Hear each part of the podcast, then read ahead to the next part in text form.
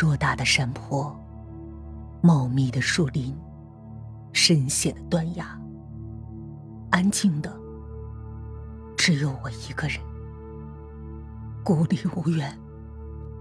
我快要精神崩溃了，我要振作起来，下一个就轮到我了。我激励着自己，我决定继续走。嘴里不断念着阿弥陀佛，祈求老天爷帮我离开这儿。因为对时间麻木，我不知道走了多久，念了多久，只知道脚掌被小石子不断割伤。可怕的是，天一直都不亮。等我体力不支、快要休克的时候，我竟发现自己在一片乱葬岗之中。我竟又来到了这儿。这时，我终于冷静下来。我突然觉得，既然要死，那就平静的等待最后时刻的审判吧。我在地上坐了一会儿，突然想到三十九坟墓。我内心有了股冲动，开始往前跑，一个一个的找，直奔三十九坟墓。这大概是做梦都想不到的事儿，我竟然一个人在深夜跑到乱葬岗。三十就到了，对，就是这个墓碑，因为上头写满了经文，很容易辨认。我赶紧跑到后头，疯狂用手挖坟，完全不管土有多脏，手有多痛。天上突然下起雨来，雨越下越大，雨打在身上，淋湿头发和衣服，嘴里也喝了不少水，但我还是决定继续挖。雨水在冲刷坟土。土一片接一片的脱落，坟冢越来越低，越来越凹。太好了，老天爷都在帮我。想到这儿，我更加用力的挖坟土，使出全身的力气，不断的挖，不断的挖，整个人也越陷越深。我啊的叫了一声，因为刚刚碰到了一个湿滑软黏的东西。我站在一旁，任由雨水冲刷着坟土。耳朵、嘴巴是尸体，是尸体，而且是躺着的。太好了，是躺着的。不对，等一下，为什么不是在棺材里？我发觉事情不对，于是提起勇气，伸手把剩下的坟墓扒开，让那具尸体露出来。我大叫。与此同时，一个惊雷闪电划过，眼前的尸体居然是卢信。我赶紧转身想爬出坟墓，手用力的往前扒，可是雨水或者坟土变成了泥浆，让我越陷越深。此时我才惊觉，腹部以下全部陷在了里头，再这样下去，恐怕直接就被活埋了。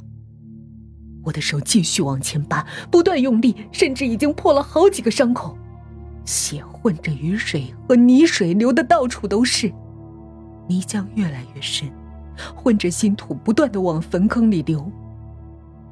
那熟悉的嘶嘶声从背后传来，我停下动作，慢慢回头，是那包黑色的大塑料袋。他从泥浆中渐渐的浮出，而那个破洞里，则露出瞪得极大的眼珠子。那塑料袋开始晃动，越来越剧烈，带着深紫色指甲的白色手掌，从破洞里伸了出来。破洞瞬间扩大，布满散乱长发的头颅钻了出来，朝着我就爬了过来。距离我很近的时候，他瞪着我，然后伸出手紧紧掐住我的颈部。那一刻，我的气管完全紧缩，根本无法呼吸，身体也不自觉的抽搐。梁月，梁月，耳边传来呼喊我名字的声音，是那个女生，就在我的耳边。一瞬间。我的眼前一片漆黑，眼前突然感到有光线，我睁开了双眼。我躺在床上，旁边站了两个人，一个是身穿袈裟的尼姑，一个是我妈。这里是医院。梁月，你终于醒了。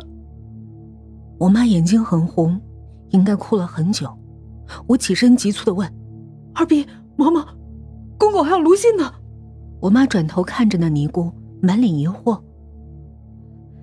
你先出去一下，我跟你儿子解释。”这尼姑的声音好熟悉。我妈摸摸我的脸，然后走出病房。梁月，听我说，是他，原来是一直在耳边呼唤我名字的人，就是眼前这个尼姑。他们都死了。为什么？为什么只有我活下来？梁月，不是你想的那样。其实，他们早在很久前就往生了。你看到的。全是冤魂。尼姑握住我的手，什么意思？我不懂。我感到万分错愕。他们因为含冤而死，所以魂魄聚集在那间房，久久不散，无法投胎。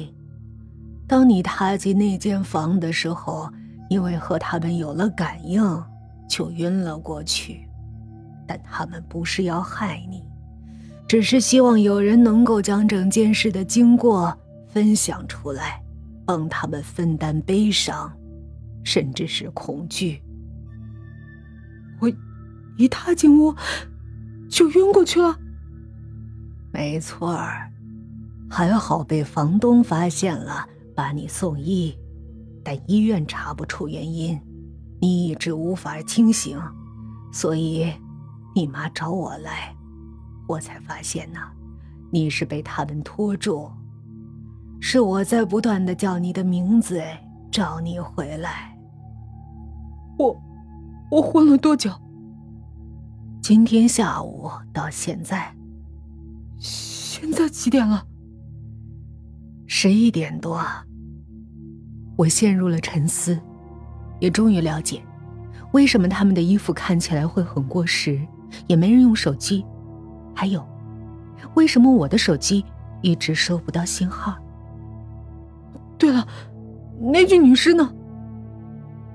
他们死后没多久就被高僧收服了，祸事是他们惹出来的，怨不得别人。